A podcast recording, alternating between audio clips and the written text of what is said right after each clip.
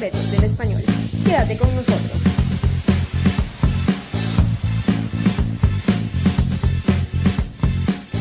¿Y cómo está mi querida audiencia de Español sin Fronteras? Bienvenidos al tercer episodio de este podcast en donde hablamos de español y su uso.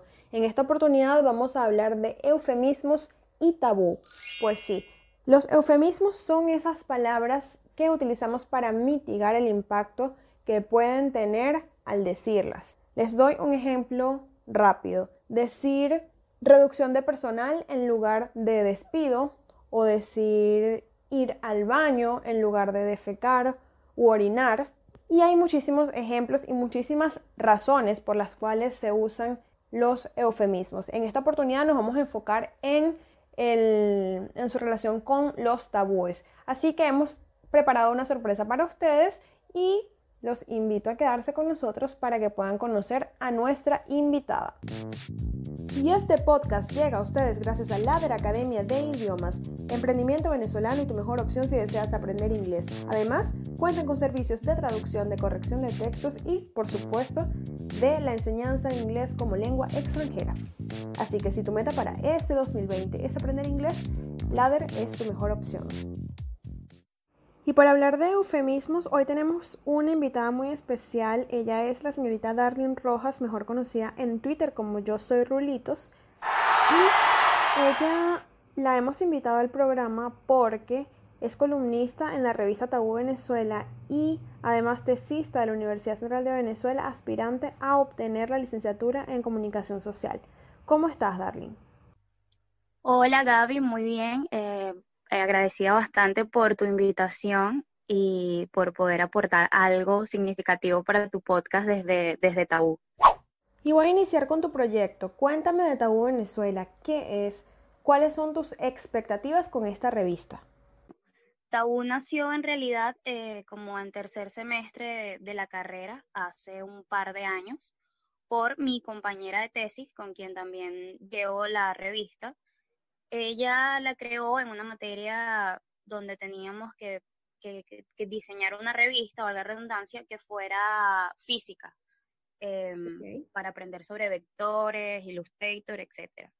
Y en sí, el concepto de la revista lo creó ella, así como su nombre, eh, pero lo dejó morir como en ese semestre. Em, pasa el tiempo, nosotras nos conocemos y yo quería hacer content marketing o marketing de contenidos que es como vender alguna marca, algún producto a través de contenido valioso para ese público meta. Es decir, no voy a venderte la revista diciendo, esta es mi revista, cómprala porque es la mejor, sino hablando de, lo, de lo, que contiene la revista, que en este caso son temas tabúes femeninos, no necesariamente todos sexuales, también hay temas sobre eh, en salud femenina, por ejemplo, hay muchas enfermedades que las mujeres podemos sufrir y los hombres no, y nadie habla de eso por, por pena, vergüenza, miedo.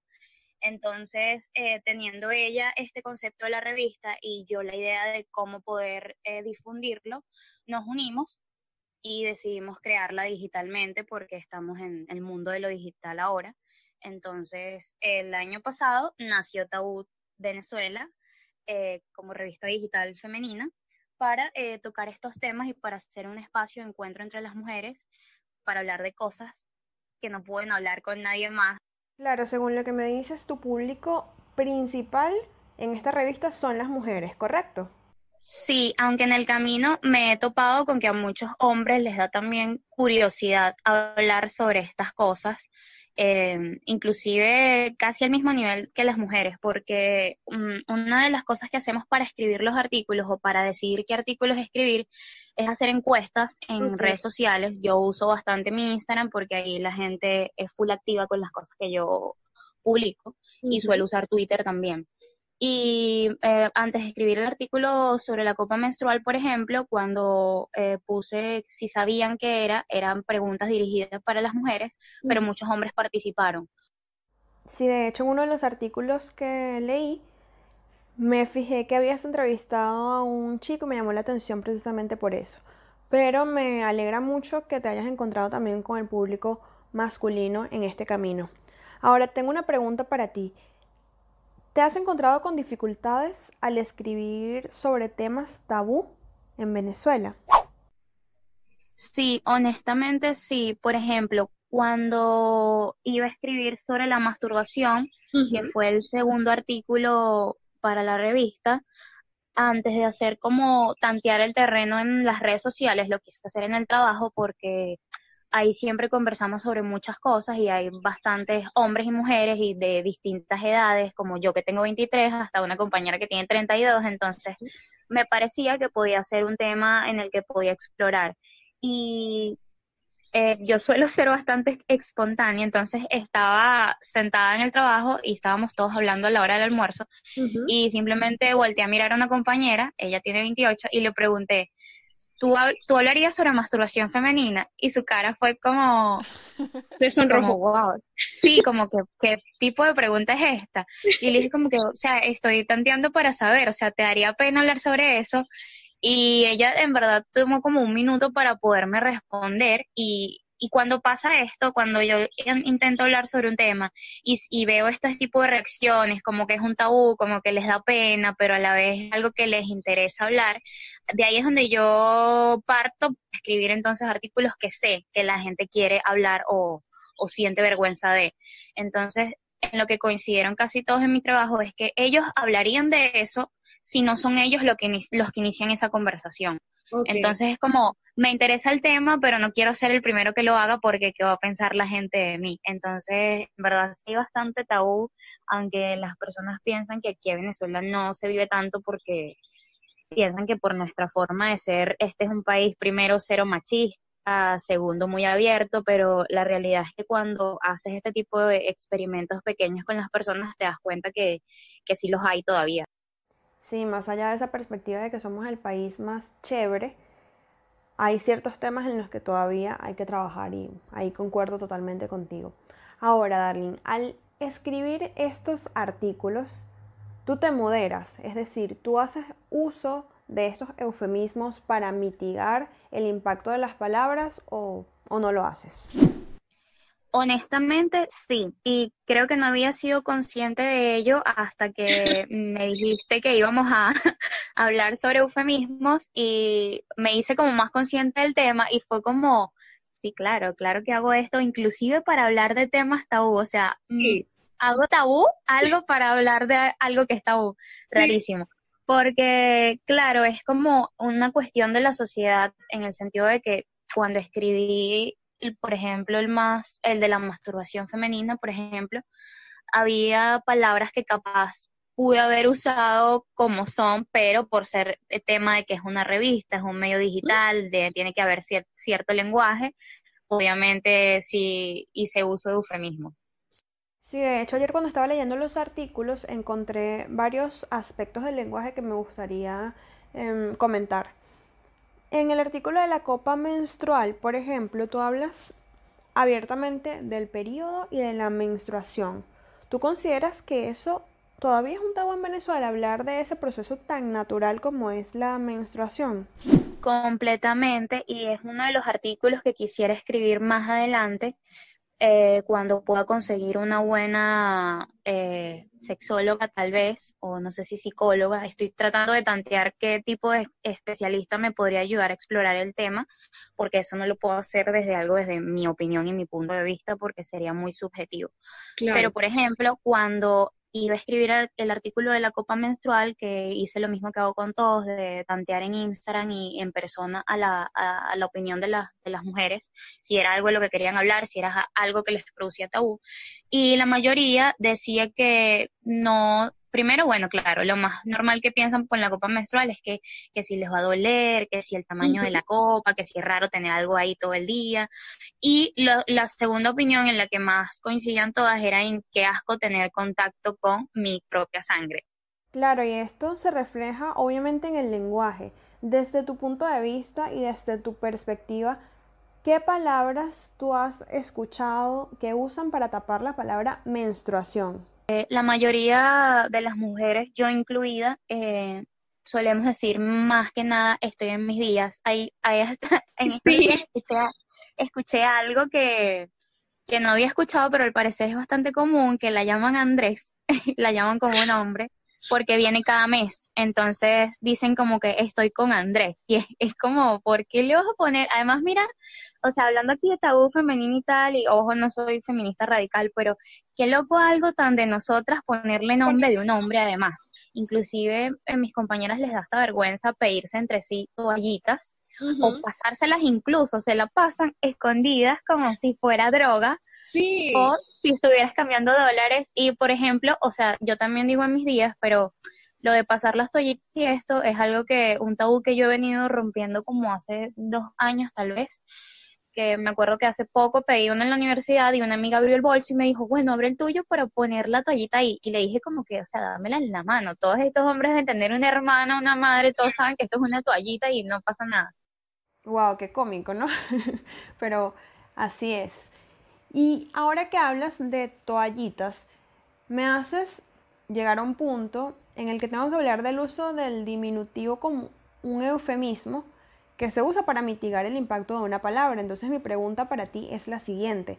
¿Por qué toallitas y no toallas? Sí, fíjate que tampoco me había hecho ahora. O sea, increíble, increíble el, el, eufemismo social en el que estamos inmersos. Sí, yo creo que es para, para, para mitigar, para hacerlo menos, porque ver, la toalla sanitaria suena como, ¿sabes? La toalla sanitaria. Igual, incluso la copa menstrual, eh, creo recordar, no estoy muy segura, que ahí en ese artículo a veces es como, en vez de la copa menstrual, como llamarlo artículo de higiene femenina. Es como, bueno, es una copa menstrual, porque decirle artículo de higiene femenina.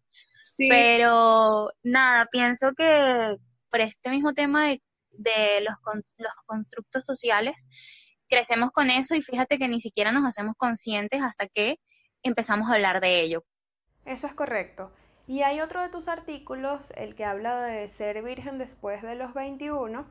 Hay una chica a la que tú entrevistas que ella dice que es señorita para decir que es virgen. ¿Es un tabú todavía eso, Darling? ¿Ser virgen después de los 21? Sí, completamente. Eh, por eso creo que eh, quisimos escribir ese artículo. Ese particularmente no lo escribí yo, lo escribió mi compañera, pero obviamente yo lo leí completo y estoy en el proceso porque ambas estamos en esto. Pero sí, por eso decidimos hacer eso, porque tenemos un par de amigas que, o sea, pasan de los 20 y son vírgenes y eso dentro de nuestro grupo en la universidad representa como un tabú. O sea, si es alguien que no se siente listo para dar ese paso no debería ser un tabú porque es su vida sexual, puedes ir a empezarla tanto a los 18 como a los 30. Y decidimos escribir sobre eso y bueno, fíjate, ser señorita. A mí me llamó mucho la atención y se evidencia el uso del diminutivo como eufemismo, tal cual como cuando dices tengo un problemita para, bueno, para mitigar un poco la dimensión del problema que, que es en realidad. En ese mismo artículo hay un muchacho al que entrevistaron y él dice, yo no lo había hecho para referirse a que no había tenido sexo. ¿Conoces algún otro eufemismo para el, hecho de tener sexo? Es de las palabras sexuales que más eufemismo tiene.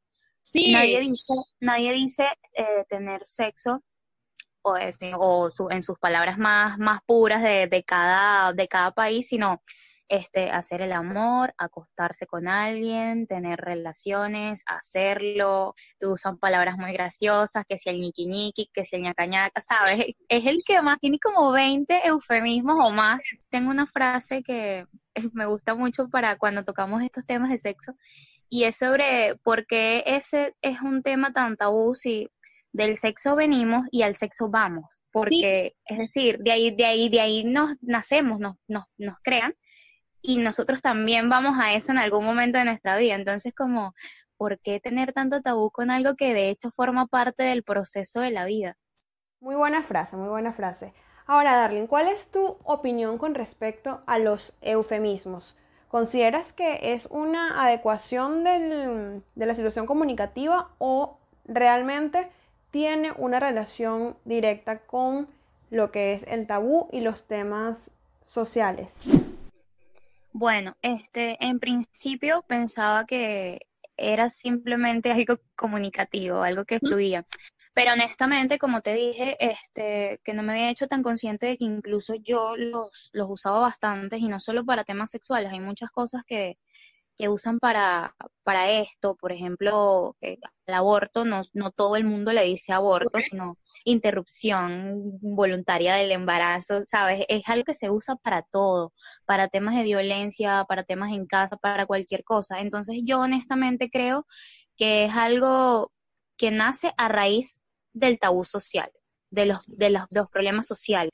Porque si esto no fuera un tabú o si para las personas no, no, no estuviera mal visto, por ejemplo, que se hablara sobre estas cosas, eh, yo, no, yo no sentiría que debería modular mi vocabulario para no verme mal ante las personas. Entonces yo, en definitiva, en base a eso, creo que, que es algo que nace por el constructo social en el que vivimos. Sí, claro, es que esto es todo un tema de estudio. Hay esos eufemismos que son intencionales y hay otros que, como tú bien lo dices, van ya en nuestro subconsciente. Pero bueno, para terminar con esta entrevista que se me ha hecho muy corta, preparé una serie de palabras que son, digamos, palabras tabú o palabras que, que impactan. Y tú me vas a decir con cuál eufemismo reemplazarías estas palabras. ¿Estás lista? Sí, creo.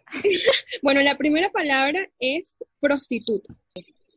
Bueno, esta mujer de la calle, mujer de la vida galante, está incluso aquí en Venezuela prepago. Eso es una palabra para la que usan para, para referirse a las prostitutas. Em, está inclusive dama de compañía, eh, una mujer que trabaja de noche. o sea, toda una oración para eso. Sí, toda una oración. ¿Y cómo reemplazarías en tu revista la palabra vagina? Ok, em, creo que el, más común podría ser aparato reproductor femenino, porque, o sea, de hecho creo que vagina también es como una palabra que podría usar. Ok, válido. Esto ya lo hablamos, pero la palabra aborto.